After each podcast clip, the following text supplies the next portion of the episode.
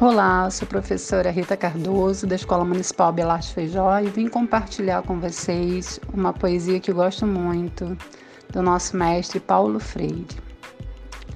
Esperança.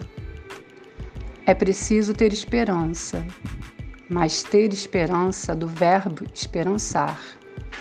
Porque tem gente que tem esperança do verbo esperar. E esperança do verbo esperar não é esperança, é espera. Esperançar é se levantar. Esperançar é ir atrás. Esperançar é construir. Esperançar é não desistir. Esperançar é levar adiante. Esperançar é juntar-se com os outros para fazer de outro modo. Um grande beijo, vamos esperançar, gente.